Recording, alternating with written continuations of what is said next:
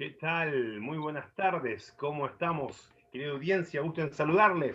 Hoy una reunión especial. Hoy tenemos algo importante a través del sonido del sofá para poder entender, para poder aprender, para poder estar juntos y en armonía, para poder hacer lo que se llama unidad, poder estar en unidad, poder estar haciendo yahat, sí, todos juntos, porque juntos podemos más. Les invitamos a que usted pueda estar eh, con la pantalla ahí donde está en su computador, en su laptop, en su celular, a través de YouTube, por Facebook, donde quiera que esté.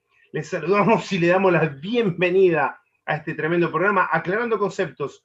Hoy el sonido del sofá se hará presente en esta noche. Y tenemos unos invitados de lujo, al estimado More Jorge Peña, desde New York, Estados Unidos. Les saludamos también desde Costa Rica al More Daniel, Ben y Manuel. Puedan saludar a la audiencia, mi estimado Jorge. Bienvenidos a su programa. Shalom para todos mis amados hermanos. El poderoso de Israel continúe bendiciendo a su pueblo. Donde quiera se encuentren, la paz de Él esté con vosotros. Shalom. Bien, estimado Jorge. Si puede prender la cámara ahí, se está apagada la cámara. Muy bien, estimado. Bienvenido, estimado Daniel. Estamos en vivo y en directo desde su programa Aclarando Concepto por Radio Difusión Yahat. Así es, shalom a todos. Sean bienvenidos a este programa.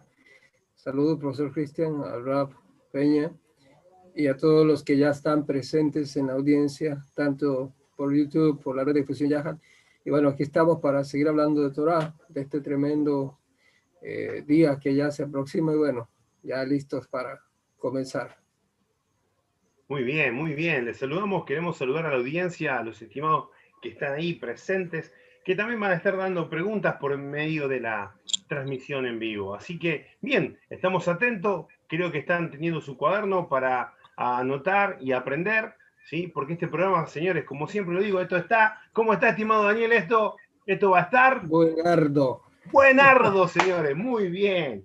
Así es. Bueno, estamos ya en el programa, estamos en vivo. Saludos a Edsvi desde las montañas de Ecuador. En los controles está haciendo lo posible, está como un pulpo para todos lados, tiqueteando y verificando que todo salga ok, para darle un mejor servicio a ustedes como radio oyentes y bueno, eh, en esta red de difusión que a través de video, radio, YouTube, Twitter, Facebook, por todas las plataformas. Estamos invadiendo las redes de Latinoamérica y el mundo con la palabra de Hashem para que pueda correr y ser glorificada. Muy bien, estimado Jorge, ¿qué tal? Le queremos escuchar para comenzar en esta linda y hermosa transmisión. Se nos acerca estos eventos tan importantes, ¿no? Unos días importantísimos.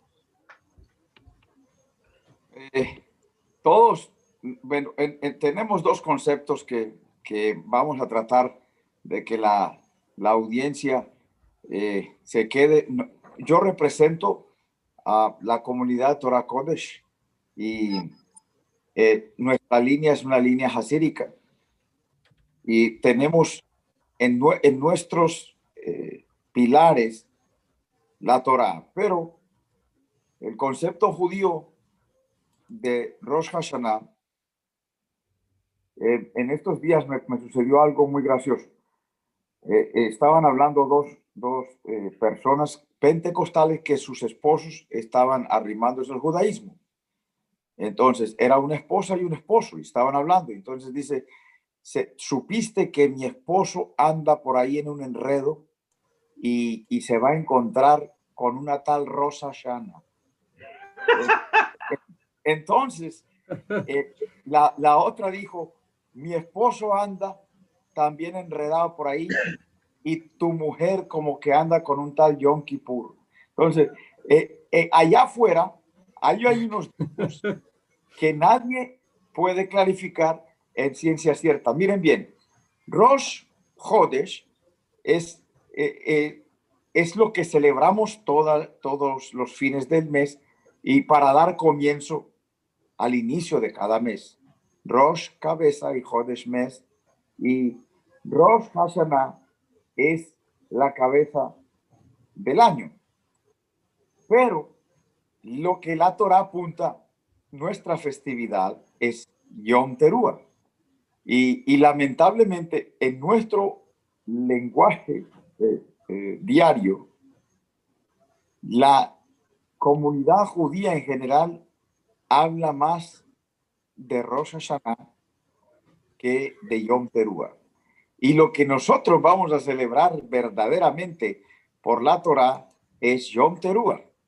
Pero a la vez también es la cabeza del año, como el séptimo día Shabbat, que es la cabeza de la semana, no siendo el primer día de la semana, siendo precisamente el último, es el más importante de la semana.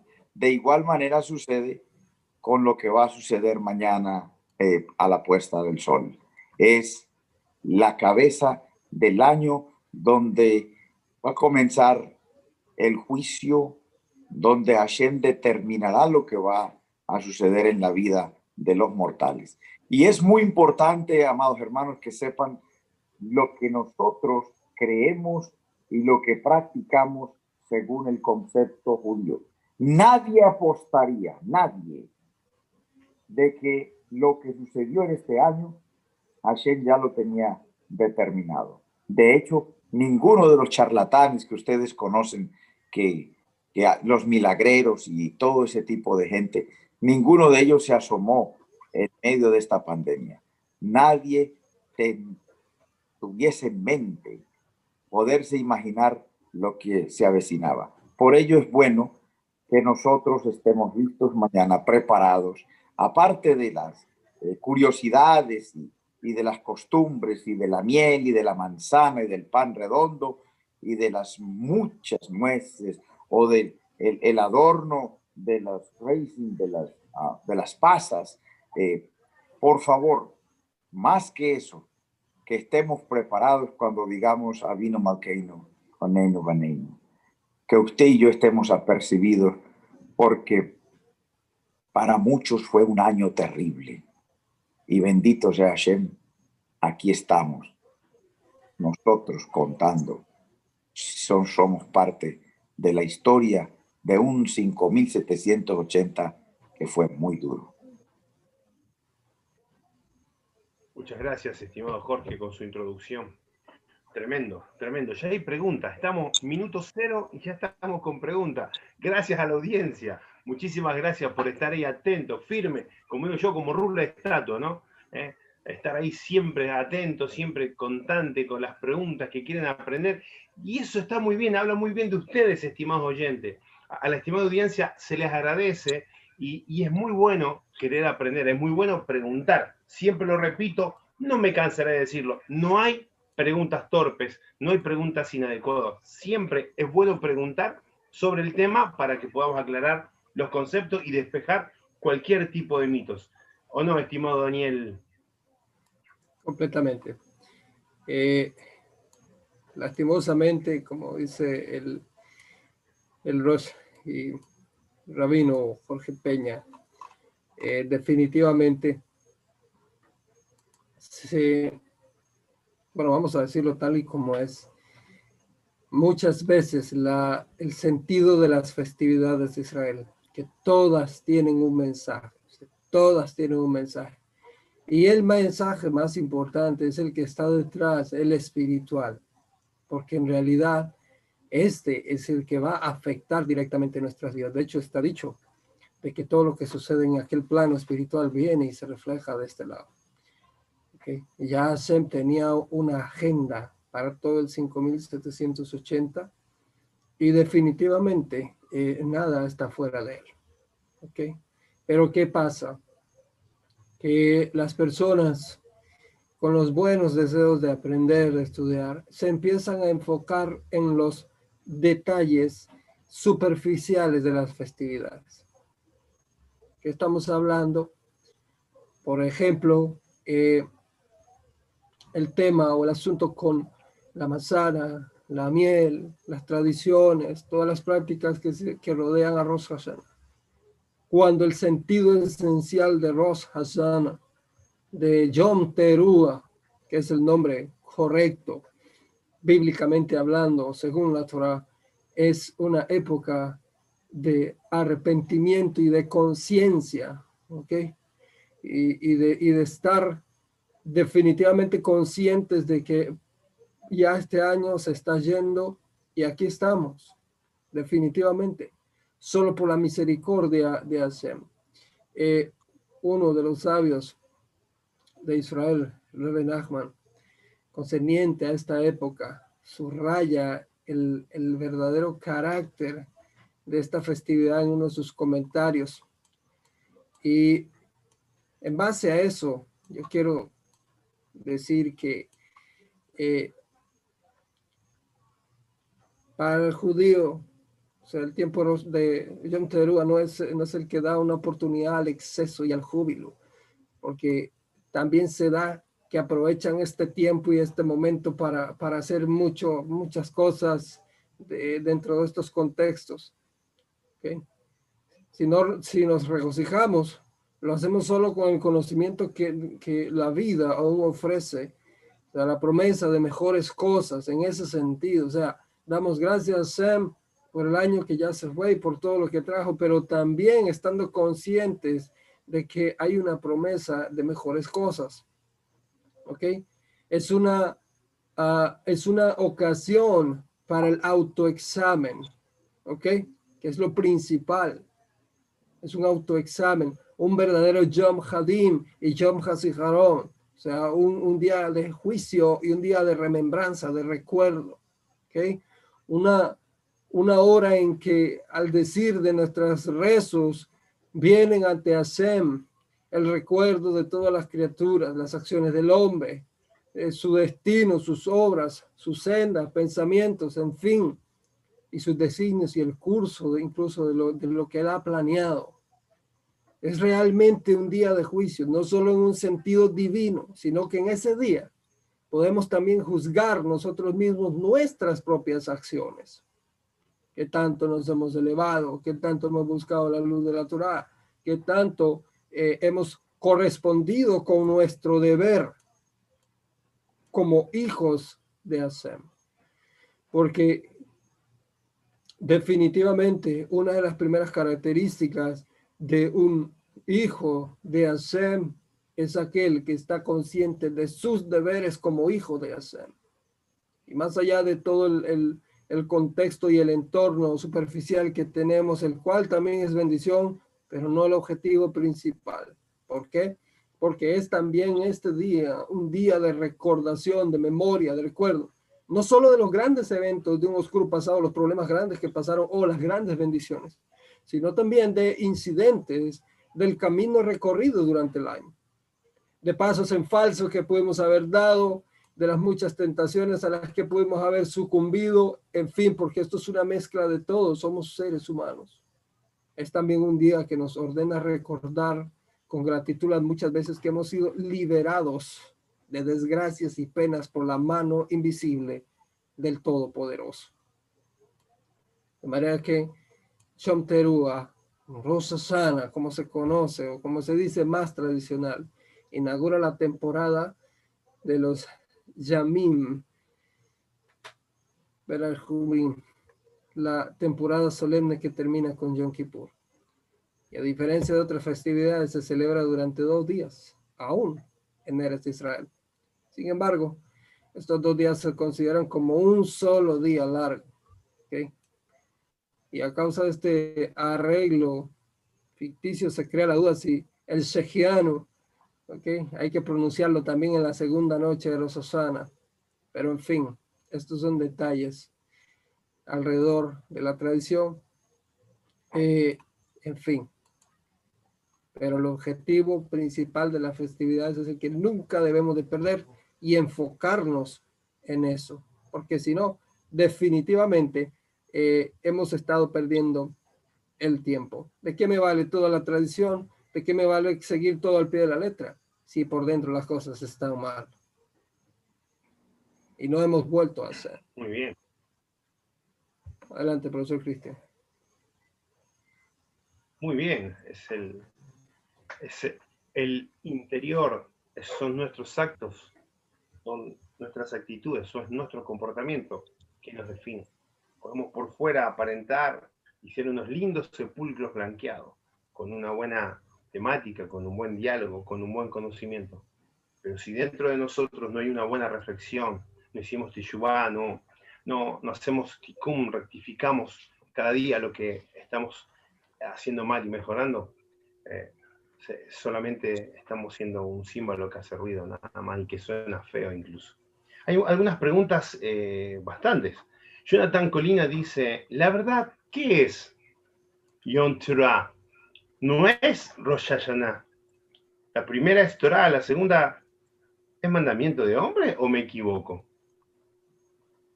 Estimado Jorge Peña, ¿escuchó la, la pregunta de Jonathan Colina, lo que dice?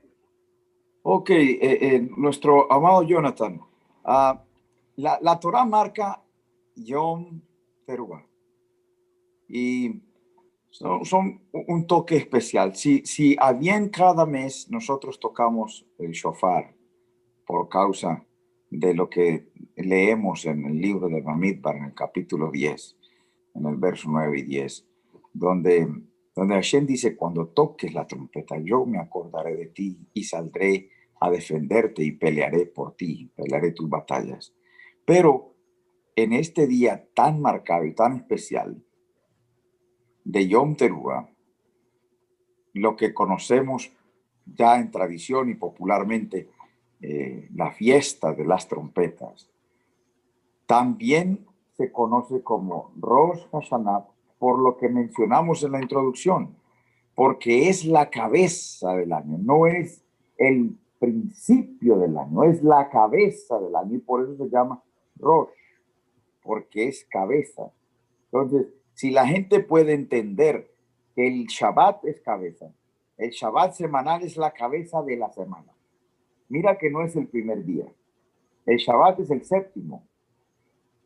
Pero en ese día está el compendio de todo.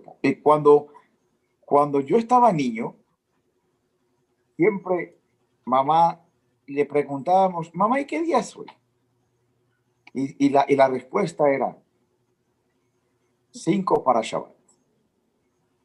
Y al otro día le preguntábamos cuatro para Shabbat, tres para Shabbat, dos para Shabbat, uno para Shabbat, Shabbat. Y resulta que todo viraba en eso. Ahorita, Rosh Hashanah es la cabeza del año. Entonces, nosotros no perdamos de vista que lo que estamos celebrando es Yom Teruah, pero que a la vez también es Rosh Hashanah, que no hay nada errático en que, en que podamos ligar las dos festividades, que es una sola.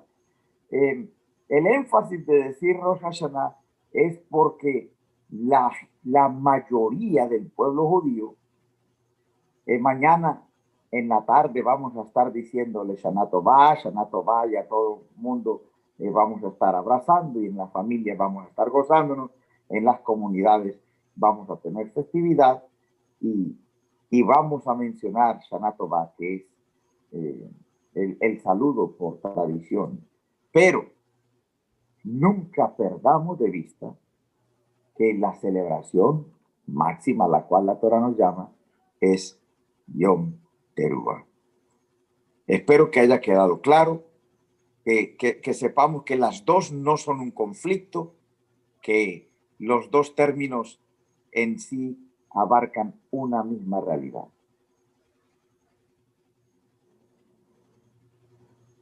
Muy bien, estimado Jorge, muchísimas gracias. Dice otro que pregunta exacto lo mismo. ¿Qué diferencia hay cuando Rosh Hashanah cae en Shabbat qué se hace y qué no se hace y en qué momento se toca el shofar. Las mujeres, ¿pueden tocar el shofar frente a la congregación? Estimado Daniel. Ok.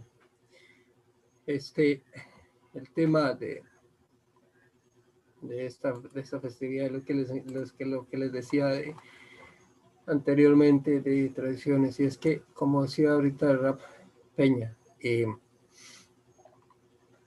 a ver, para simplificar, eh, las festividades, todas las festividades, no son un, solo evento único. ¿okay? Tiene etapas, tiene fases, tiene procesos. Y de estos procesos surgen los otros nombres, que es lo que estaba explicando estimado Peña. ¿Okay? Todo está ligado, o sea, todo es un mecanismo, un proceso, un protocolo. El nombre oficial que la Torah da a la festividad es Yom Teruah. Y de ahí todos los derivados y los procesos. Ahora, no sé a, qué viene el tema de, de, de las mujeres tocando el, el, el, el chofar, porque al menos en la tradición o en los días del segundo templo, incluso, o sea, cuando el templo estaba en pie, quienes estaban designados a tal labor eran los hombres, eran los levitas, estaban los que estaban con las trompetas y los que estaban con los carneros. Durante la semana eran los que tocaban las trompetas, pero cuando venía esta festividad, eh, quien tomaba, eh, quien predominaba era el, el, shofar. ¿ok? Este es el protocolo. Ahora no sé si esta pregunta viene por algún charlatán, como mencionó el estimado Peña, ha salido con algún comentario por ahí con el tema de las mujeres. ¿Ok? Ahora, que yo en lo particular no estoy de acuerdo con esta cuestión de separar y dividir. Eh, entre las comunidades. Pienso que la, la, mirada de ASEM definitivamente está sobre todos. ¿okay? Así que esta cuestión eh, de separar y, y, todo este asunto, definitivamente no, no es algo a lo que al menos yo esté de acuerdo y no creo que, que, hacen este, al menos también en ese sentido de, de, de separar. Muy bien. Estimado Jorge Peña, hay una preguntita, ¿sí? Dice lo siguiente. ¿Cómo se festeja Chunterua? Miren, a, diferencia del mundo, yo, yo recuerdo que eh, vi, vi en, en, varias partes, me tocó estar en, una vez en, la China, me, invitaron para tener unas, unas conferencias y, entonces llegó el, famoso Año Nuevo. La gente eh, se prepararon las calles con muchos colores y, y, la, había una coreografía impactante. La, eh, hacían eh, las personas un gusano y una cabeza de dragón, hacían toda clase de animales. Todos los pueblos celebran su Año Nuevo de una manera desquiciante. Bueno, He estado en otros países donde la gente termina embriagada y, se tiran polvo de maíz y eh, talco de, bebé y, huevos. Nosotros celebramos Yom Teruah en la presencia misma del Elohim viviente. Tenemos que ir limpios, abiertos, inclusive muchos eh, vamos al ritual para el mikve para hacer tevilá. La mayoría, pues en, la comunidad eh, lo hace, se prepara y las mujeres están listas para, para la bendición, los hombres de igual manera. Y se acostumbra usar vestimentas blancas durante todos estos días. Algunos compran su keto y pueden eh, mantenerlo limpio. Las otras personas, algunos eh, tienen zapatos blancos. Eh, la mayoría del pueblo judío va a usar vestimentas eh, blancas. Ahora, la costumbre de tener la miel y, las manzanas y los panes con, con los racing, con las um, uh, pasas, es para que Hashem nos otorgue un, un año dulce, pero es, esto es más tradición eh, que, que realidad. Nosotros no sabemos cuántas lágrimas nos pueda traer el año, nosotros no sabemos lo que Hashem tenga preparado. Por eso es bueno venir humildemente ante Hashem. con el alma abierta, con lo que Él quiera depositar en nosotros, lo que Él desee quitar, pero no, eh, aunque la comunidad, nuestras comunidades usan eh, vino amargo, yo siempre he acostumbrado que sea el vino dulce el que, el que esté, que no haya vino amargo, porque inclusive el otro día no estarás bien para honrar y glorificar a Hashem. Espero que seas modesto, que estés en paz, que es, las lágrimas que no caen para afuera, las que se ruedan por dentro, Hashem te las recoja, que Hashem tome tu ser en sus manos, Él lo amase y haga de nosotros unas nuevas criaturas, que el recibimiento de Rosh Hashanah que Yom Terúa nuestro sea consciente, que haya un momento de júbilo y de alegría por haber llegado hasta este momento, por eso decimos el Shehiano, pero también el momento de reflexión de lo que va a suceder durante estos 10 días hasta llegar a Yom Hakipurim y Hashem pueda tirar tu pecado y mi pecado a lo profundo de la mar celebra con, con mesura y con cordura. Muchas gracias, estimado Jorge. Muy buena reflexión. Estimado Daniel, pregunta, ¿esperamos al Masiaj en Yom Teruah? ¿Y ese día marcará un nuevo comienzo en el reino? Ah, tremenda pregunta. Eh, a ver, en las escrituras vamos a encontrar eh, acerca del Mashiach siempre alusiones. Todo el Tanaj está lleno de alusiones de Mashiach, hasta que ya va a aparecer en el primer siglo por primera vez. Y aún durante su llegada, por todos los detalles y los simbolismos, y en específico cuando va a iniciar su, su abodaja, se cree que era para estas épocas, por el, el contenido de, de ciertos eventos, ciertas palabras que él está diciendo, porque por ejemplo, para esta festividad estamos también eh, aparte de, de, ser una festividad completamente llena de, de, arrepentimiento y de pedir un año nuevo, bendecido o dulce, como, lo que queremos representar en los simbolismos de las tradiciones. Encontramos a Yeshua, por ejemplo, en el Amasorado de Gilel, en el Evangelio de, Lucas 4, diciendo una frase que aunque está citando al profeta Isaías, dice frases que están muy acordes con, con la época, con esta festividad, donde van a aparecer eh, frases como ah, me ha enviado a declarar el año agradable a, eh, y el principal mensaje de, cuando inicia su servicio a Hashem, que es hagan teshuva, arrepiéntanse, que es de los ejes principales que, tiene esta festividad. Ahora, he escuchado a ciertas personas que, que se han, se han incluido, incluso se han atrevido a declarar y hasta poner fechas en Yom Teruah para declararlo como la festividad que va a servir de plataforma para que el Mashiach reaparezca entre nosotros nuevamente. Bueno, yo en el tema de poner fechas, yo sí no aconsejo absolutamente eh, eso por una simple y sencilla razón, porque Yeshua mismo dijo, ni siquiera yo sé cuándo específicamente. Y si ni el Mashiach sabía la fecha, cuándo está agendado, este, mejor no especulemos y como decimos en el, judaísmo, anima amin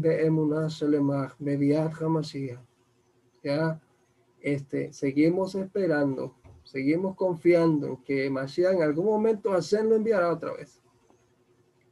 Pero mientras tanto, sirvamos. Que hay detalles de la festividad que parece que sí, sí, parece, pero no podemos caer en la especulación, ¿ok? Este, porque definitivamente tenemos que ir al, al, mensaje principal. y este es el tema, estimado Cristian y Peña.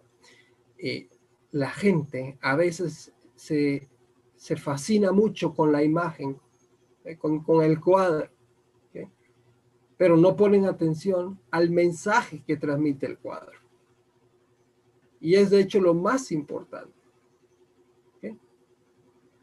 ¿De, qué, ¿De qué vale saber los detalles de cuándo va a aparecer, va a aparecer, si mi vida por dentro no está acorde a, sigo luchando y sigo peleando con el con la mala inclinación, con toda la influencia. Ah, no, pero ahí ando preguntando, ¿va a venir Mashiach John Terúa?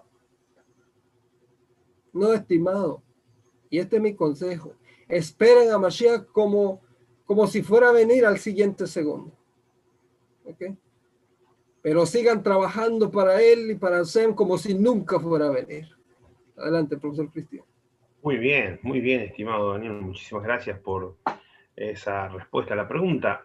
Está Kefa consultando en el grupo de red difusión Yazgat y pregunta, mi pregunta es, ¿dónde, para el estimado profesor Jorge Peña, estimado More, ¿dónde en la Torah enseña que las conmemoraciones empiezan en la oscuridad? Ok. Mm, si vamos a, al capítulo 23 de, de Baikra, eh, Hashem habla de todas las festividades, inclusive la primera festividad es el Shabbat. Y ahí, en los primeros textos, dice, de tarde a tarde, laila a laila, eh, comenzará. Entonces, nosotros sabemos que desde el principio la escritura, todos, todo lo que marcó comienzo del primer día fue primero mencionando la tarde y después mencionaba la mañana. Voy a, darle una lectura para que eh, miremos cuando Elohim creó las cosas. Y llamó Elohim a la luz día y a las tinieblas llamó noche. Y fue la tarde y la mañana un día. Vaikra Elohim la or yom para laila. Vaihi erev, vaihi boker yom echad.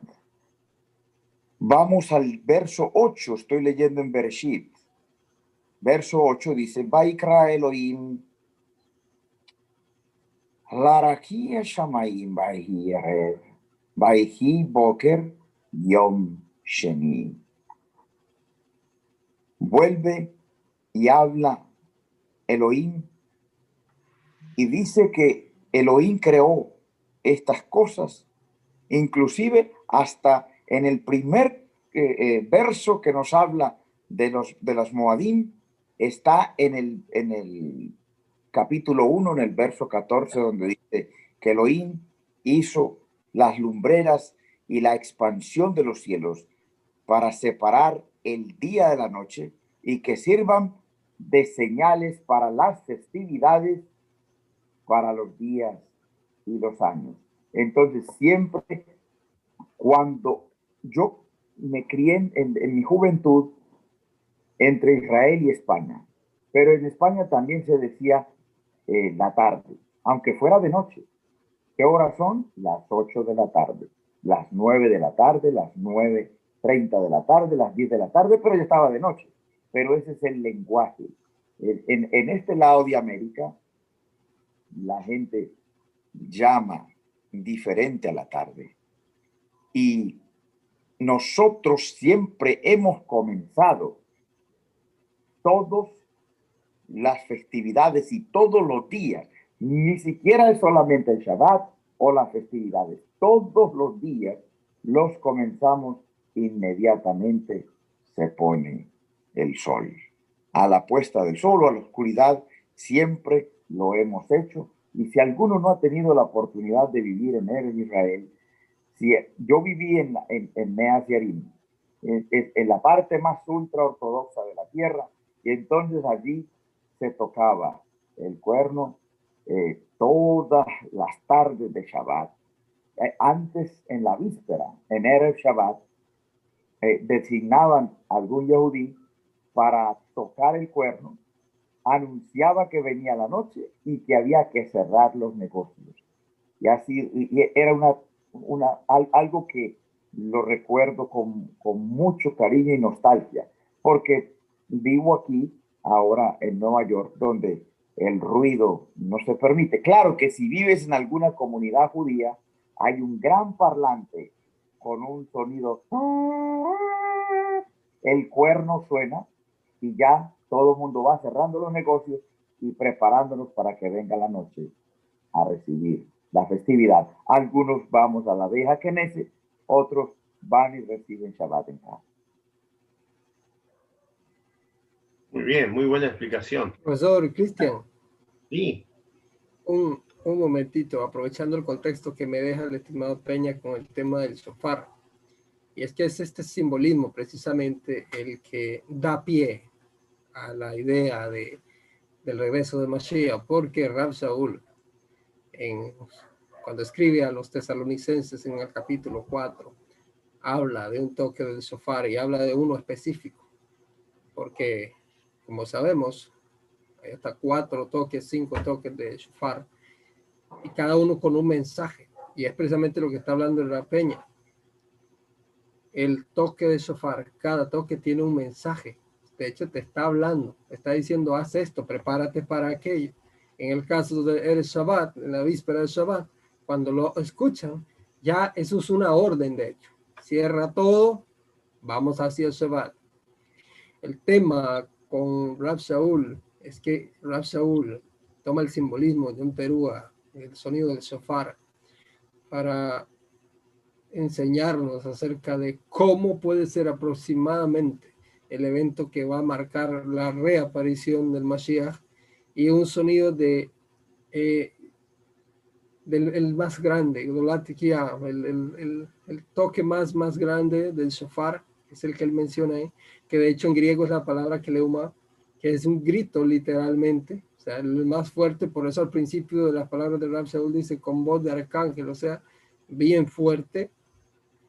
Y, y de ahí, 1 Corintios 15 también aparece el shofar, en fin, es este simbolismo, el del shofar, el que se liga con la festividad de Yom y se cree por este simbolismo de que puede ser de que en, sea un día de alrededor de estas festividades en que el Eterno designa enviar a Mashiach. Ahora, vuelvo y repito, porque este tema está preguntando cuándo viene Mashiach, cuándo va a reaparecer, no es nuevo, desde el primer siglo, antes que se fuera Yeshua, le preguntaron, una vez le respondió allá por el Monte de los Olivos, en otra le respondió en el libro de los Hechos, pero en, los dos lados le respondió lo mismo. Y voy a optar por la respuesta de Hechos. ¿okay? Y es, este, porque ellos van a preguntar, ¿vas a restaurar el reino en este tiempo? Y la respuesta de Mesías es, se lo voy a parafrasear muy occidentalmente, quédense queditos, dejen de preguntar por lo que ahora no conviene, enfóquense en lo que están haciendo, en servir a Hashem, y esperen lo que, que viene, viene. Adelante, profesor Cristian. Muy bien, estimados. Queremos saludar a Erly Mendoza, a Linda Janet Samanés, a, Condori, Claudia Milena, Kefa Carnas, Aris de la Cruz, José Eugenio Nazario, Marisol Martínez, Douglas Román, eh, a Ronald, a Mixer Mendoza, bueno, a todos los, la audiencia de Radio Difusión Viaje que están ahí siempre fieles, fieles. Habría que darle un par de regalitos, algunos libros algunos libros por ahí, ¿eh? A la, por, ¿eh? la verdad que están siempre ahí firme como rula estatua, están quietitos prendidos a la red en cada programa, porque hay varios programas y en todos están ahí. La verdad que es un honor, es un privilegio poder estar compartiendo con ustedes. Y bueno, hay muchísimas más preguntas, hay cosas importantes que ver también. Eh, y como decía mi estimado Daniel, por eso decía antes el Rap Shaul, ¿no? Porque se tocará la trompeta y, habrán varios sonidos, porque dice con voz de arcángel, con voz de trompeta de Hashem, ¿no? Bien, hay algunas preguntas más, vamos a, leerlas rápidamente. Dice así, Héctor Ramírez de Colombia. Si las festividades de otoño no se han cumplido aún y todas las festividades apuntan a Mashiach, ¿no es lógico ver el cumplimiento del anunciamiento de su regreso como Mashiach reinante al sonido del shofar de Rosh Hashanah, dando un veredicto como juez en Yom Kippur e introduciéndonos en la era mesiánica en Sukkot? Wow, estimado Jorge, ¿pudo escuchar bien la pregunta? Sí, eh, bueno, Así como que estaba respondiendo ya. ¿eh? vamos a tener eh, em, una, una fiesta eh, sobrenatural cuando, cuando Mashiach venga. todo apunta que nosotros esperamos que venga en un séptimo mes. De hecho, es el mes por excelencia de nuestro pueblo, de las festividades, es, es el mes que es la cabeza de los meses. No es de por demás, no, no vamos a esperar que Mashiach venga en diciembre, solamente en la mentalidad católica eh, se esperaría eso. Eh, algunos yehudíes dicen que, que puede ser Nisan, se le conoce como el mes de la redención, pero si, si Shofar se toca en el séptimo mes, si celebramos una, una fiesta en el séptimo mes, lo, lo, más lógico es que en un mes como esos eh, venga. De hecho, el peligro de avisarle a una persona o que todo el mundo cree y se, prepare para que sea el séptimo mes, lo, lo peligroso de esto es que te puedes hacer un vago durante todo el año y, solamente te vas a poner espiritual en el séptimo mes o en el UL para que venga el séptimo mes y te coja. Entonces, em, prepárate y vive todos los días como si fuera tu último día. Y si va, si él va a venir en, un séptimo mes, si, la gloria del Elohim viviente se va a manifestar en el séptimo mes, Baruch Hashem. Y si no, Baruch Hashem. No te preocupes por, por la fiesta, por el, acontecimiento. Preocúpate porque estés preparado. Muy bien. Tremendo. Es importante, a veces, eh, bueno, al principio lo dijeron mis estimados, a veces nos preocupamos por los detalles y no por lo importante. Eh, es importante ver el tema de las fiestas, es importante ver el significado de cada una de ellas y lo que consultaba también nuestro estimado, mm, acaso en la fiesta de otoño, eh, si todas las fiestas se cumplen y apuntan al Masiac, se hará sentido el shofar.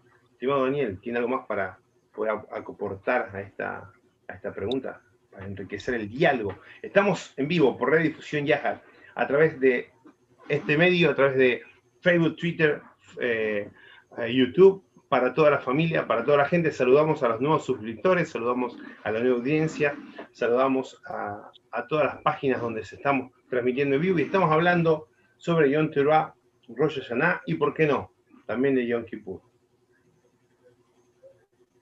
Sí, eh, cuando decimos que Mashiach está en cada festividad, hay que entender el objetivo que cada festividad cumple, porque es en relación a que vemos a Mashiach ahí. Esto es como una maquinaria grande que tiene un mensaje profético, místico, oculto ahí, espiritual. Y es como una, un engranaje que va, que está configurado.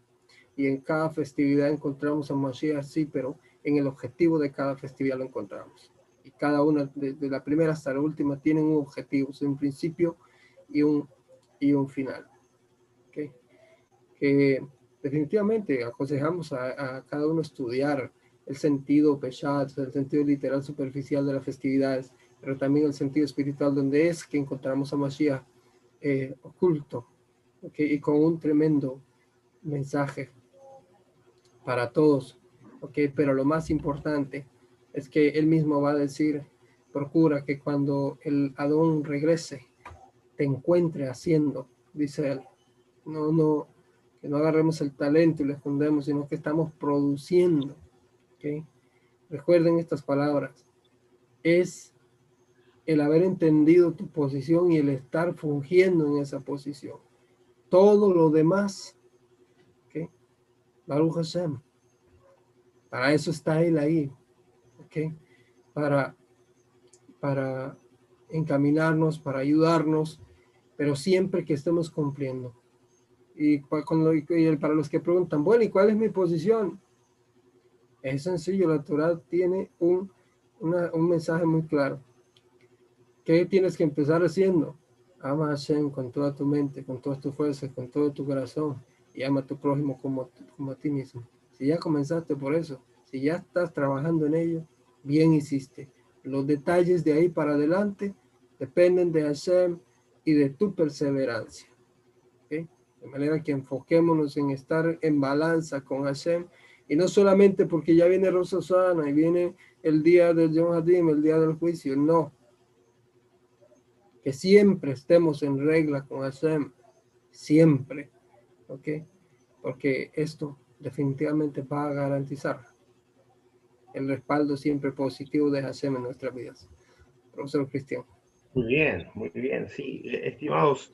Y bueno, eh, hoy estaba hablando con algunos, eh, morín y conversaba que siempre hay un significado, siempre hay algo, siempre el Masiaj eh, hizo, dice Yohanan, eh, va, dice Juan 1.1, ¿sí?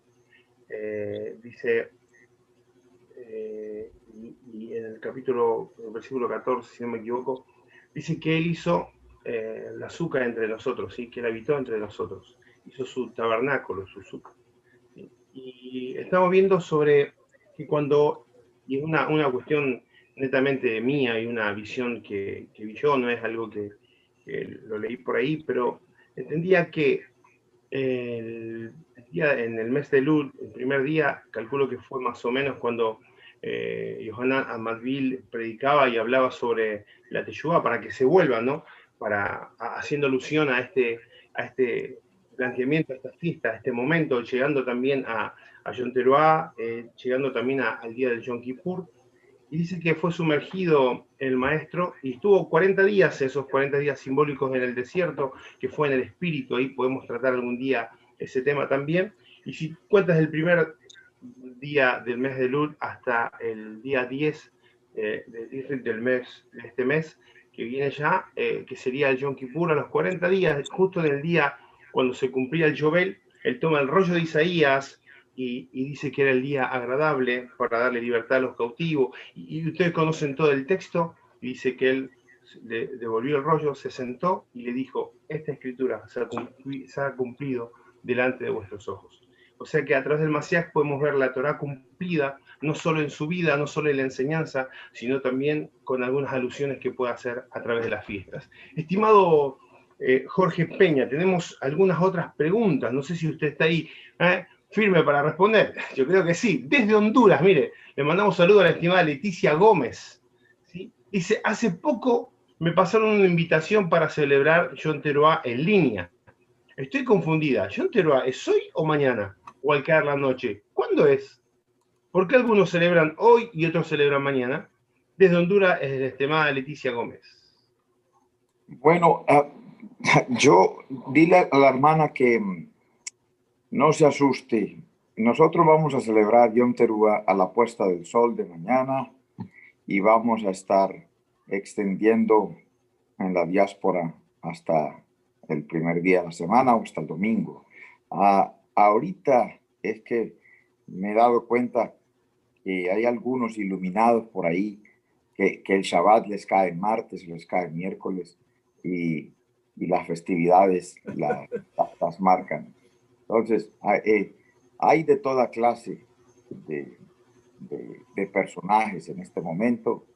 Hay muchísimas personas que tienen un antisemitismo, inclusive aunque quieren llegar de vuelta hacia esta hermosa Torah, hacia estas raíces eh, que algún día fueron separados, eh, están imponiendo nuevas fechas, pero a la hermana de Honduras eh, que, se esté tranquila y que prepare todo lo que quiera preparar para, para que a la puesta del sol de mañana ella esté en el toque del chofar. Sería muy triste eh, una persona se aliste para cuando no es y le suceda lo que a las vírgenes de, del Midrash que Yeshua eh, nos dice, sepa, se, se, se fueron las diez y habían unas que estaban así medio, medio avisadas y las otras eh, estaban muy confiadas y se durmieron.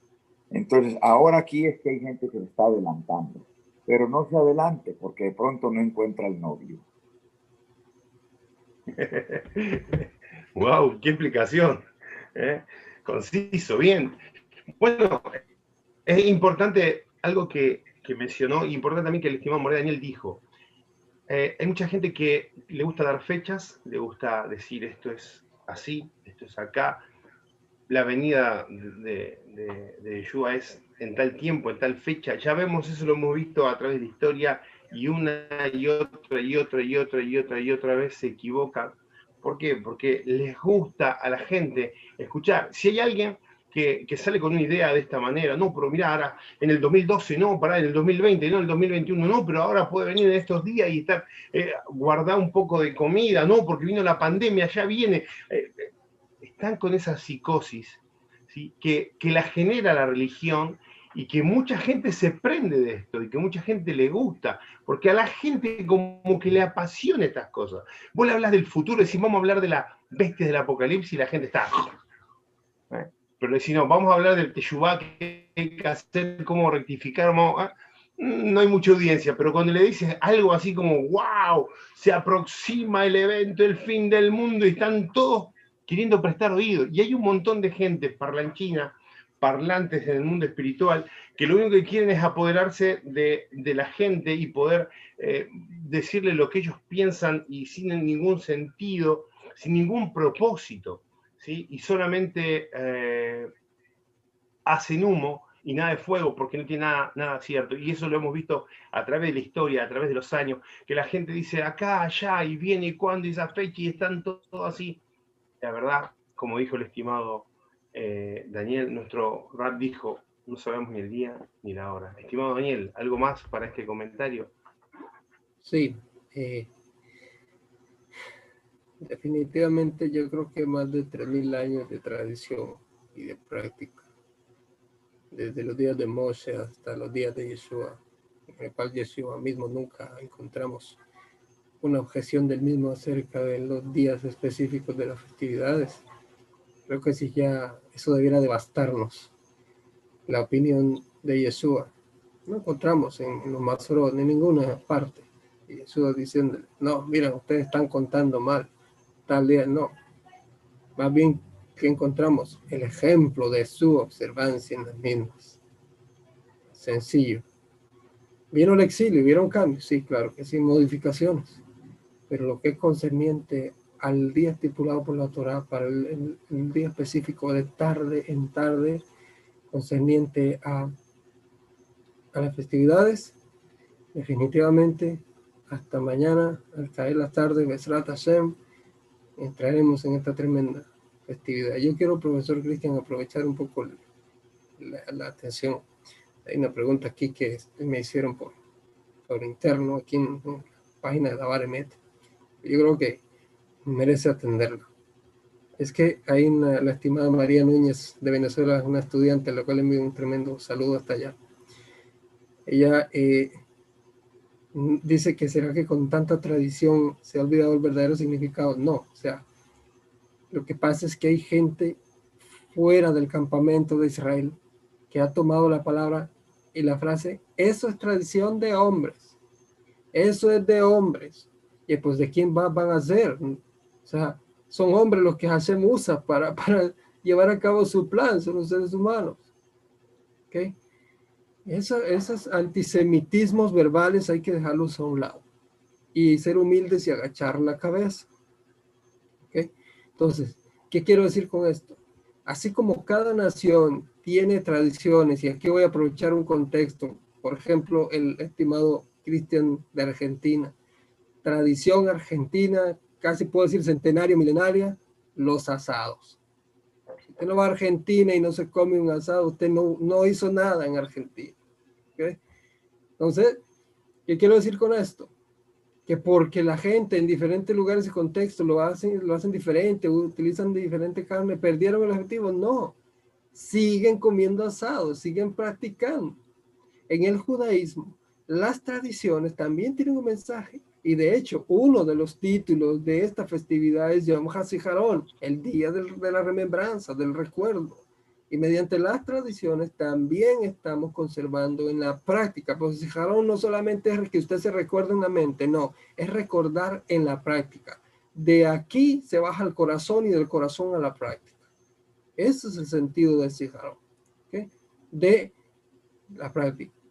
Y ella, la estimada María, menciona el tema del Tashrij, que es una tradición precisamente en el judaísmo que tiene que ver con que hay un momento en el que se van al océano, a un lago, a un arroyo, y se, la gente llega y se desprende, se saca los bolsillos y se saca todo lo que está dentro.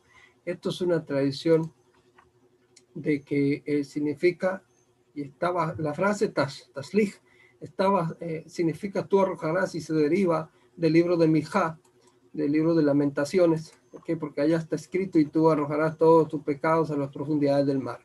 Esta costumbre, hablando de tradiciones, este, está basado en esto, en ese pasaje.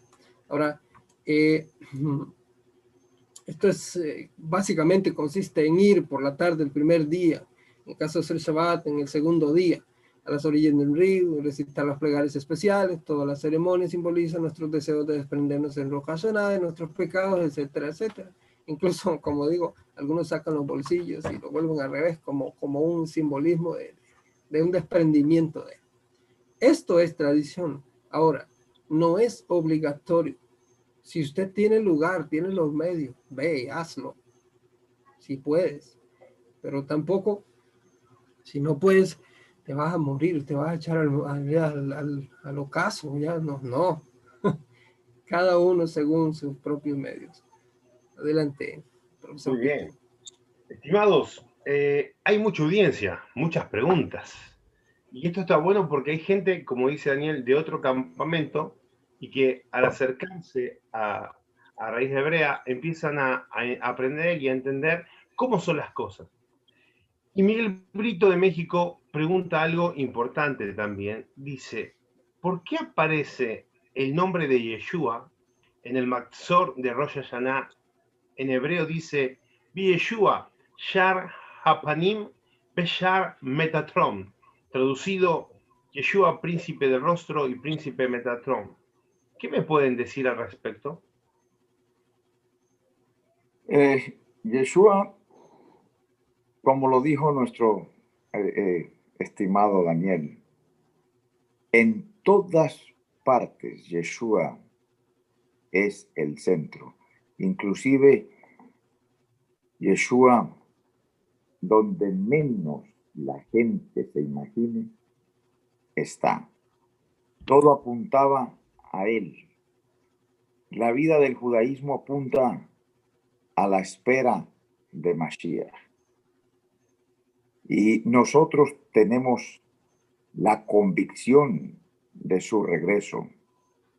Mientras que el pueblo judío, nuestros hermanos, están esperando que aparezca que aparezca por primera vez, nosotros estamos esperando el segundo advenimiento. Y no hay ninguna confusión, es que Mashiach vendrá. Y cuando aparece, no solo eh, en, antes en el Talmud también hay una expresión, Shiloh, que se refiere a Mashiach. Y está dicho por todos los sabios está reconocido por uno de los monstruos, de los más grandes que, vivió en nuestra época, Lubavitch, donde declaró que Masías era parte vital y que a él se le había revelado el nombre de Yeshua. Algunos se enfadaron en Israel porque ellos llaman Yishka y otros no quieren saber nada de, de Yeshua, pero en nuestras plegarias, en las más importantes, el nombre de Yeshua aparece. Y de paso quiero hablarles un poco para no extenderme mucho, pero ahorita quería eh, eh, decirles con las personas que se atreven o que les encantan las fechas. Aquí hace unos 30 años atrás me tocó conocer a un hombre que, en el medio era muy importante, eh, Harold Camping. Harold Camping estaba dando fechas y fechas y fechas de la venida inminente del Mesías. Y él tenía programa de radio y programa de televisión, un hombre influyente acá en la ciudad de Nueva York. Murió Harold Camping y no ha venido. Eh, para los que conocen un poco de la historia adventista, eh, William Miller lo predijo 1843, dos veces, 1844, dos veces y tampoco vino. Y ese hombre humildemente pidió perdón. Eh, a, raíz de eso se levantó un movimiento que ustedes conocen, que no vamos a hablar aquí de, ellos ahora, pero eh, aparte de que él pide perdón y pide perdón públicamente y está en los anales de la historia pidiendo perdón por el, el enorme daño causado a, a, las otras eh, denominaciones que creían en el, o que creen en el advenimiento del, del Mesías.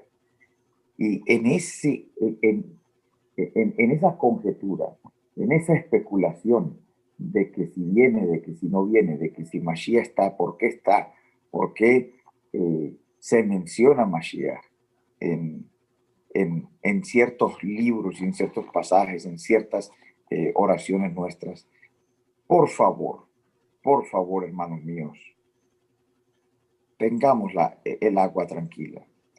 Prepárate, prepárate que si mañana se te acaba el conteo a ti y mañana se acaba tu día, si, si mañana se acaba tu tiempo, tú viviste preparado para verlo. Si Hashem te permite estar para el día de la aflicción, cuando retorne, cuando la tierra esté temblando, cuando todo esté echando humo, y Mashiach venga a rescatar y a salvar lo que tiene que hacer y hacer su obra gloriosa, estarás listo. Y si no, vas a ir a dormir con la esperanza, pero con el sello indeleble. Vas a estar con el Ot en tu Neshama, listo para verle. Prepárate, prepárate, esfuérzate, esfuérzate y que nos esforcemos, como dice el final de cada uno de los capítulos de la, de la Torah cuando la terminamos. Hazak, Hazak, Benit Hazek. Muchísimas gracias, estimado Boré. Muy bueno. Estimados, eh, hay muchas más preguntas, voy a hacer eh, alguna. Dice Cristina Salazar de Chile, saludos al último lugar del mundo, a mi país querido de Chile, dice, John ¿marca la resurrección de los muertos y el regreso de Yeshua? Yo creo que, bueno, ya como que respondimos la mitad de eso, con el tema del, regreso del, del Mashiach. Y aquí volvemos otra vez a las palabras de Saúl, porque precisamente él habla primero del toque del sofá y luego el levantamiento. Pero antes de que suceda el levantamiento, él dice que nadie se va a adelantar a los que ya eh, que murieron antes. El judaísmo eh, es un fiel creyente y de hecho es uno de, las, de los trece fundamentos y principios del judaísmo, eh, la resurrección de los muertos y Adhametim, como las va a enlistar el, uno de los monstruo, dijo el estimado Peña, uno de los grandes del judaísmo, Maimónides, es quien va a compilar esto. Estos 13 principios de la fe hebrea, en el cual el número 13 es este, la resurrección de los muertos. Por las palabras del rabino Saúl, todo parece indicar que sí. De hecho, este, hay un, un midrash, hay un midrash en un libro de nuestros libros sagrados y de estudio llamado Maase de Daniel. Eh, los comentarios para estar en la página 143, si no me falla la memoria. donde hay un midrash tremendo, donde voy a parafrasearlo, porque se dice que están Mashiach, Moshe Rabenu y Eliyahu Hanabi. Están los tres juntos. Descienden al Monte de los Olivos. Y esto es un midrash, ¿eh? yo no estoy hablando de Torah ni nada, no, esto es un midrash, es una explicación, quiero aclarar.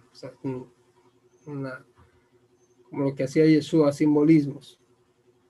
Y dice que cuando pone los pies en el monte de los olivos, este, Yeshua le ordena a Eliyahu, salía ese profeta, que toque el shofar. Y cuando, cuando toca el shofar, dice que precisamente los muertos, los que van a escuchar primero esto. Luego Yeshua le da una segunda orden, da un segundo toque, Eliyahu Hanabí, y dice que los malajim van a los cuatro puntos de Arba Kanfot, decimos en hebreo a los cuatro puntos cardinales, a, a, buscar a, los hijos de Israel que están dispersos en el mundo. Entonces, luego hay un pasaje tremendo en Isaías donde Isaías se queda viendo el cielo y dice, ¿quiénes son estos que vienen volando con alas de águila? Dice, ¿quiénes son? ¿De dónde han venido? Y una voz responde por allá, son los hijos de Israel que están viniendo de entre las afueras de donde Hashem nos había arrojado. Hasta ahí voy a dejar mi comentario. Eso es lo que podemos responder. Si quieren saber más, en la próxima están invitados. Muy bien, estimado Daniel. Bueno, acá hay una pregunta buenísima, mi estimado Jorge. A ver, dice Inés Herrera de Perú. Saludos a Perú, al país del ceviche, donde está lleno de cariño y amor.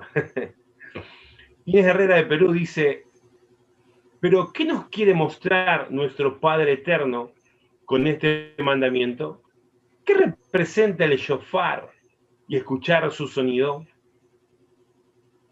Estimado Jorge. Ok, siempre el shofar, el shofar ha tenido y ha, y ha jugado un papel importante en nuestro pueblo. De hecho, eh, para los que hemos vivido en Israel, cuando suena un, una alarma eh, hoy día, nos vamos hacia lo más profundo de, cada una de las casas. Las casas en Israel están construidas eh, con, con un refugio por causa de las bombas. En antaño, el shofar se tocaba y se levantaba el campamento y había que caminar. El shofar también se podía tocar y, era una alerta porque se aproximaba eh, un enemigo. Pero el shofar siempre ha tenido una característica. Y Hashem dijo, cuando toquen ese yo voy a salir a ver. Y eso es lo que la esencia de nuestro pueblo. Nosotros no tocamos un shofar para hacer ruido, ni para hacer alboroto. Nosotros tocamos el shofar sabiendo que quien saldrá a nuestra defensa se llama Adonai. Muy bien, mi estimado Jorge, muy bien. Bien, tenemos algo, de esta pregunta, ya hemos respondido, a responderla así de a poquito, pero vamos a dar nombre. Teresa Aguilar de Colombia dice, y presten atención mis estimados Morín, porque esto es picante y esta respuesta va a estar buenarda. Recientemente el rabino Shalom Arush de Breslev anunció el 18 de septiembre, las fiestas patrias chilenas, cueca, dice, anunció el 18 de septiembre que los judíos celebrarán el último año nuevo sin el Mesías. O sea, afirma que el Mesías regresa en este año. ¿Qué opinan? Ojo. Estimado Daniel. Sí. Eh, vi el video, por cierto, donde la se está hablando esto, porque me lo enviaron, no tienen idea cuántas veces y cuánto me preguntaron esto mismo. Yo creo que ya iba a agarrar la respuesta y le iba a reenviar de manera eh, masiva. Y, y, les entiendo, o sea, está bien, porque estas palabras que cuando no se entienden dentro del contexto en que las dijo Shalom Arush, tiende a, a, volarnos la mente y la imaginación. Porque para muchos pues entendieron que el Rab Shalom está diciendo el próximo año Mashiach va a aparecer entre nosotros. Ahora, ¿qué, ¿por qué estos pensamientos? Como dicen en el Teilim, en el Sefer Teilim, en el libro de los Salmos, ¿por qué vienen estos pensamientos a vuestra mente? ¿Por qué se turban las naciones? Dicen, ¿por qué eso? Y ya las cosas están claras en la Torah. ¿Qué pasa? ¿Qué es lo que está diciendo Shalom Arush? Shalom Arush, te tienen que entender algo. Y hablamos de tradiciones. Y dentro del mundo judío hay tradiciones, hay em, disertaciones, como es lo común en el judaísmo, en el que los sabios de Israel, los Hazal, han visto ciertas señales y signos en la Torah, en los dichos de los Hazal más antiguos. Eh, y algunos han, no han puesto fechas, porque eso sí tengo que rescatarlo. Algunos se declararon ser el Mesías en algún tiempo, pero bueno, ya, ya sabemos el resultado. Pero nunca escuchaba a ninguno hablar de fechas. ¿De dónde surge la opinión de Shalom Arush? Shalom Arush está haciendo referencia a algunas de las tradiciones que por ciertos eventos que, están, que suceden o están precedidos antes de la aparición de Mashiach, parece que esos eventos han tenido lugar en el escenario mundial y entonces todo parece indicar que Mashiach va a aparecer ahora. ¿Qué ¿Qué problema tendría, eh, estimado Cristian y estimado Rab Gerson, qué problema tendría que Mashiach reaparezca? Porque para nosotros es que reaparezca. Y aunque, y aunque ellos digan que está apareciendo por primera vez, sabemos que no. Porque Mashiach es solo uno y su nombre es Yeshua. Y él es el que va a reaparecer. Entonces, ¿por qué? Digamos, vamos a suponer, ok, viene el siguiente año y reaparece Mashiach. Baruch Hashem, sea pronto y en nuestros días, como decimos en la tradición hebrea. ¿Por qué el asombro? Yo te voy a decir por qué el asombro. Porque ahí afuera del campamento de Israel se ha enseñado y se ha dicho, viene uno llamado antimesías y ese es el que se va a presentar ante ellos y ese es el que ellos están esperando, etcétera, etcétera, etcétera. Y así en resumen y breve les voy a comentar algo para que usted eh, indague, investigue, pregunte y haga todo lo que tenga que hacer. Anti-Mashiach, anti-Mesías, eh, uno que está en contra del Mashiach. Vamos a contexto, Mashiach quien representa la observancia de la Torah, toda la Torah, entonces, si hablamos de un anti es la antítesis de la Torah, o todo en contra de la Torah, que me va a llevar a desconectarme de Hashem, de la Torah, etc. Ese es el efecto que va a producir el anti Ahora, está dicho que el anti va a aparecer en el futuro o que es un evento profético. No, señores, desde los días de Kefa, Kefa escribió que ya el espíritu del Mashiach estaba operando entre ustedes, la influencia de él. Pero es que como aparece Rab Saúl en cierto lugar y dice, sí, tanto así que va a sentarse en el templo y se va a proclamar a sí mismo eh, Elohim. Ya todo mundo vio a un ser específico sentado en el tercer templo, por cierto, engañando al pueblo judío. Estimados, cuando estudiamos las escrituras, no cuando la leemos o cuando nos dejamos lavar lo que en el cerebro, lo que cada persona dice allá afuera, es donde llegamos a esas erradas conclusiones. ¿Ok? Tenemos en claro, uno, que la antimacía está operando desde el siglo I, así lo estableció Kefa. La palabra templo que utiliza Rab Saúl en, esa, en ese texto no tiene nada que ver con el tercer templo. Hay dos palabras griegas para hablar de templo dentro del contexto. Hay una que indica el templo físico. ¿okay? Y hay otra que indica el templo que está entre lo que en llamamos de Ijal, aquí adentro. ¿Y cuál es el tema? Que cuando estudiamos las escrituras, no las leemos, nos damos cuenta que la palabra que aparece ahí, dicha por Rab no es el templo físico, sino el templo de adentro. Ahí es donde ese anti-Mashiach ya se sentó en el corazón de muchas personas. ¿Y cuál es la característica de ese? Uno que te dice, el Shabbat no es el día del Señor, es el domingo. Uno que te dice a ti, ve a la iglesia, no vayas a la sinagoga, uno que te dice a ti que no es judaísmo, que es cristianismo. Ese es el antimachía que desde el primer siglo ya está operando y que ya se sentó en los corazones de muchos hasta hoy. Y no hace falta que yo diga el nombre de él, que ese sí ha estado desviando de Israel y de Jerusalén y de la Torá y del Dios de Israel a muchos lastimosamente. De manera que les invito a que conozcan al Mashiach judeo, ¿ok? Que ese sí te va a llevar de, regreso a Jerusalén. Y con respecto a las palabras del Salón, del Salón el Raf, que hacen lo tengan en Salón, este, no se preocupen ni tengan Shalom. Si tú conoces a tu Mashiach, también lo podrás reconocer cuando le aparezca. Adelante, profesor Cristian. Bien, las ovejas escuchan la voz de su pastor. Estimado Jorge, ¿qué tal si vamos terminando con esta pregunta y puede responder? Eh, ya algo respondimos sobre eso, eh, puede ser cualquiera, cualquiera que, que quiera y, y de una fecha concerniente clara, sabemos que otra vez se va a equivocar, porque ya ha pasado otras veces. Aprendemos de la historia, anotamos y aprendemos, volvemos a ver cómo cierta gente hace solo especulaciones y a muchos se engañarían. Estimado Jorge, los podemos escuchar también sobre esta misma pregunta. Ah,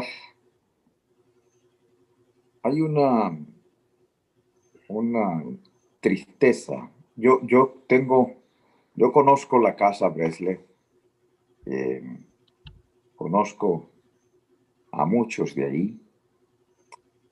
De, hecho, bueno, ¿para qué mencionar nombre? Pero hay, el, hay uno que, acostumbra a hacer eh, shurim y, primero se la pasa echando chistecitos. Y, algunos me han mandado eh, los, los eh, videos que presentan en YouTube de ahí, de la casa Bresley. Y eh, la burla a, nuestro Mesías es enorme. Y yo le aconsejo a mis amados hermanos, como cuando yo estaba estudiando de muchacho, yo soy un hombre ya muy viejo, yo soy un hombre viejo, yo no soy un muchacho más. Cuando estudiaba de muchacho, le voy a, le voy a leer algo que aparece en todas las páginas del Talmud. Voy a, voy a escoger alguno de los libros de Talmud, alguno, cualquiera.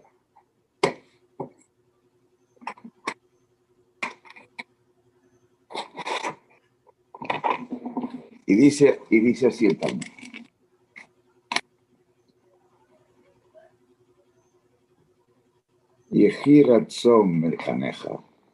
Sea tu voluntad, Elohim, Elohim de mis padres que yo no sea causa de tropiezo alguno.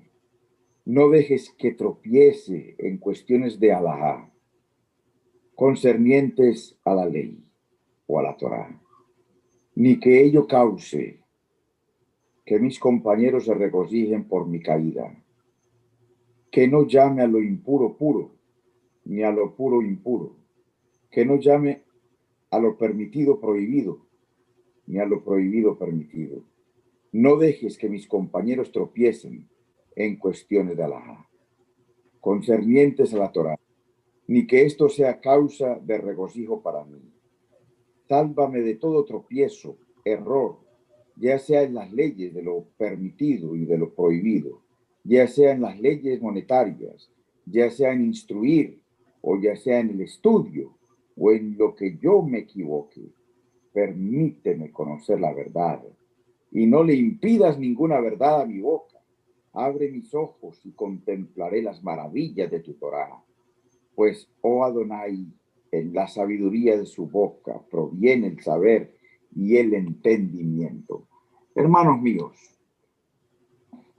lo que cualquier casa enseñe concerniente a nuestro Mashiach, equivocado o no equivocado, pídele a Hashem que una de las leyes de Torah y de Talmud, de Mishnah, de Gemara, es que yo no vaya a entrar en tropiezo por ninguna de todas estas causas que mencioné, ni hacer caer en tropiezo a otro. Y te aconsejo que si, si hay alguien que se burla de lo que tú crees, de lo que yo creo, pues no lo escuches, porque va a traer confusión. ¿Para qué vas a regar eh, eh, una pólvora, un veneno? Mira bien esto con lo que yo deseo terminar. ¿Qué tal si yo te invito a tomar? Ahora, mi esposa antes de ir a dormir me dejó eh, una bebida para que yo tuviera un poco de agua con mi mano. ¿Qué tal si, si yo le digo, mira, tómate esta y le voy a agregar un poco de cianuro, pero tómatelo con confianza. Yo te lo estoy dando con ¿Te lo tomarías? Eh, ya te avisé que te eché veneno. No te lo tomas. Eh, eh, por poco sea que sea el veneno o por mucho, no te lo vas a tomar. Entonces, por favor, aprende a discernir dónde hay veneno. En nuestro pueblo hay mucho veneno, hay mucho odio. Algún día voy a tener la oportunidad de, hablar con ustedes sin interrupción, sin preguntas, sin, que ustedes puedan dejar que un tema fluya para que ustedes sepan el pensamiento judío con, concerniente a los que creemos en el Mesías.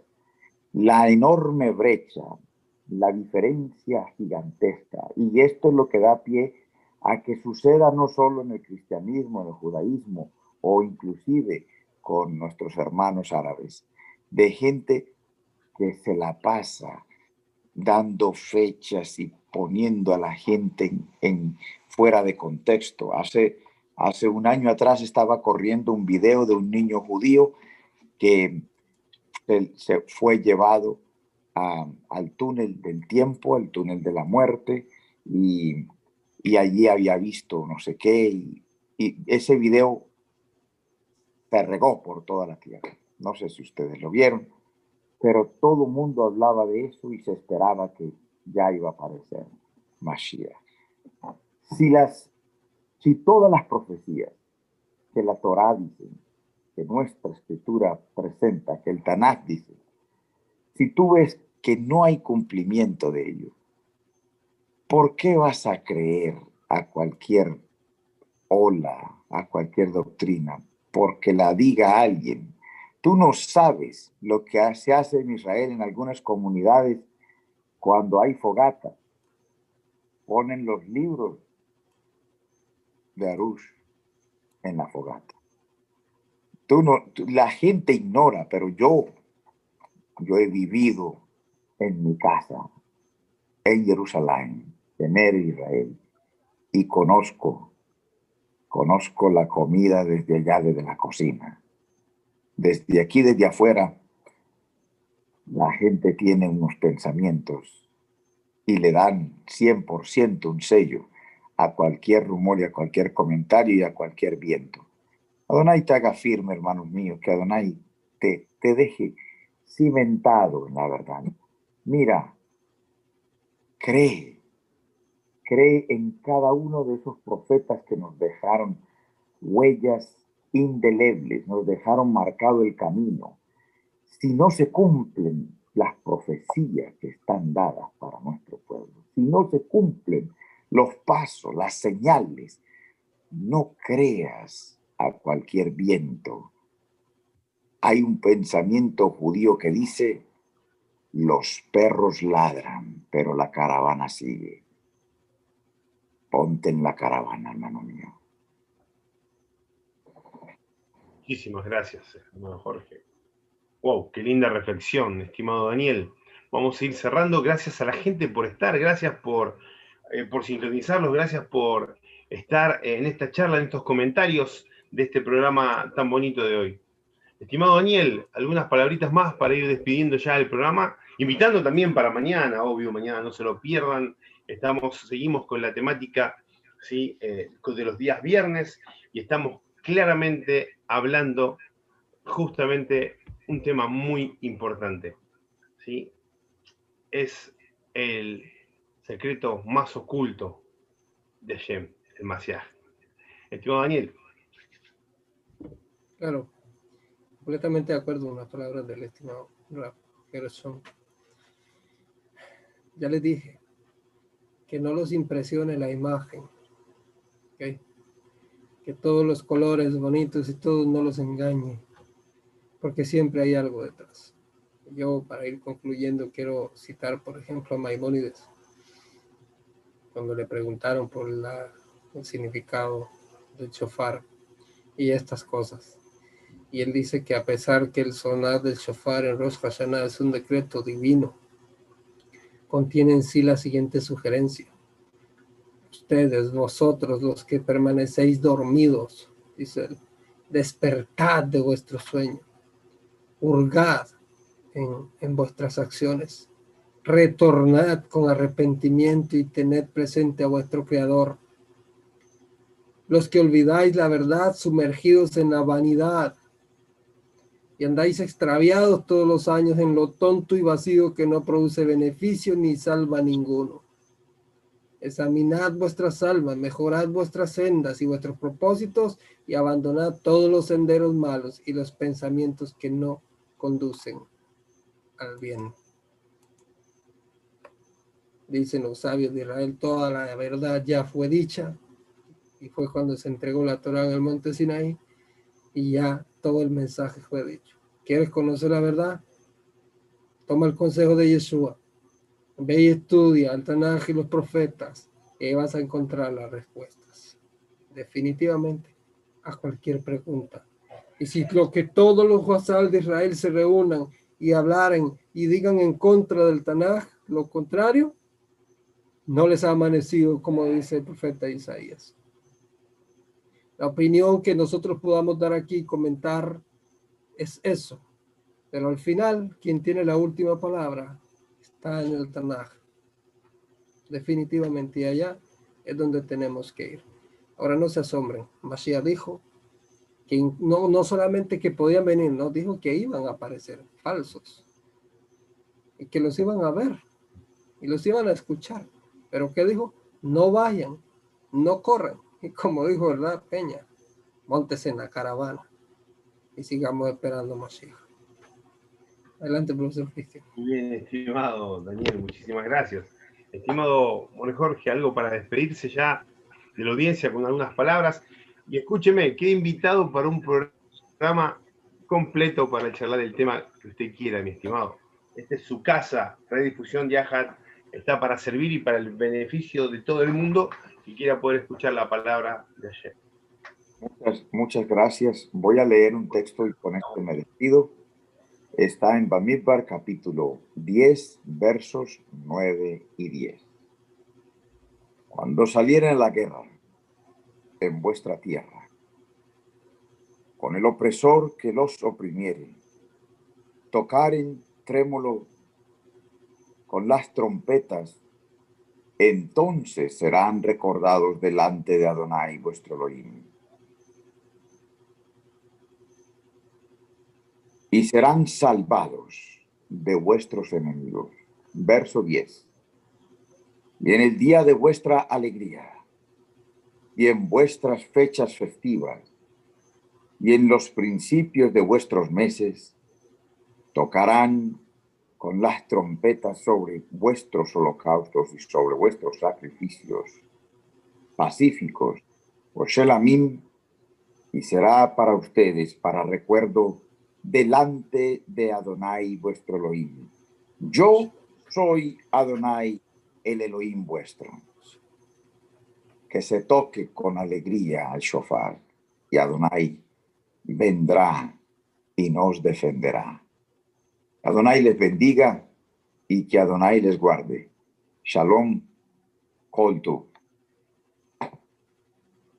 Mi estimado, muchísimas gracias. Gracias por estar. Gracias por haber participado. Queremos saludar a Ellington Aguilar, a Delia Magallanes y a toda la gente que está suscrita al canal. Y si no está suscrita, suscríbase a Dabaremet, Aclarando Conceptos Shurim, a Red de Difusión Yahat. Estamos para poder compartir y servirla. Así que bueno, el estimado Rap Jorge va a estar preparándose para otra semana o la próxima, cuando él tenga el tiempo, y estaremos con una clase especial y la audiencia estará contenta de poder recibirle gustosamente. Así que, ya que usted se ofreció, nosotros estamos dispuestos también a poder estar. Gracias. Haremos eh, es un compromiso firmado. Muy bien, acá estamos. Besra Hashem va a ser así. Ok. Muchísimas gracias. Estimado Daniel, gracias por estar, como siempre. Gracias por compartir. Y a la, querida audiencia, si hay preguntas que no hemos respondido, eh, estaremos en otro programa, como dijo Daniel. Quédese y en otro programa le estaremos respondiendo. Un abrazo terrible, que el Eterno los bendiga tremendamente y hagan sonar el shofar fuertemente. Un abrazo, saludos, shalom, shalom, muchas gracias por estar, porque estuvo buena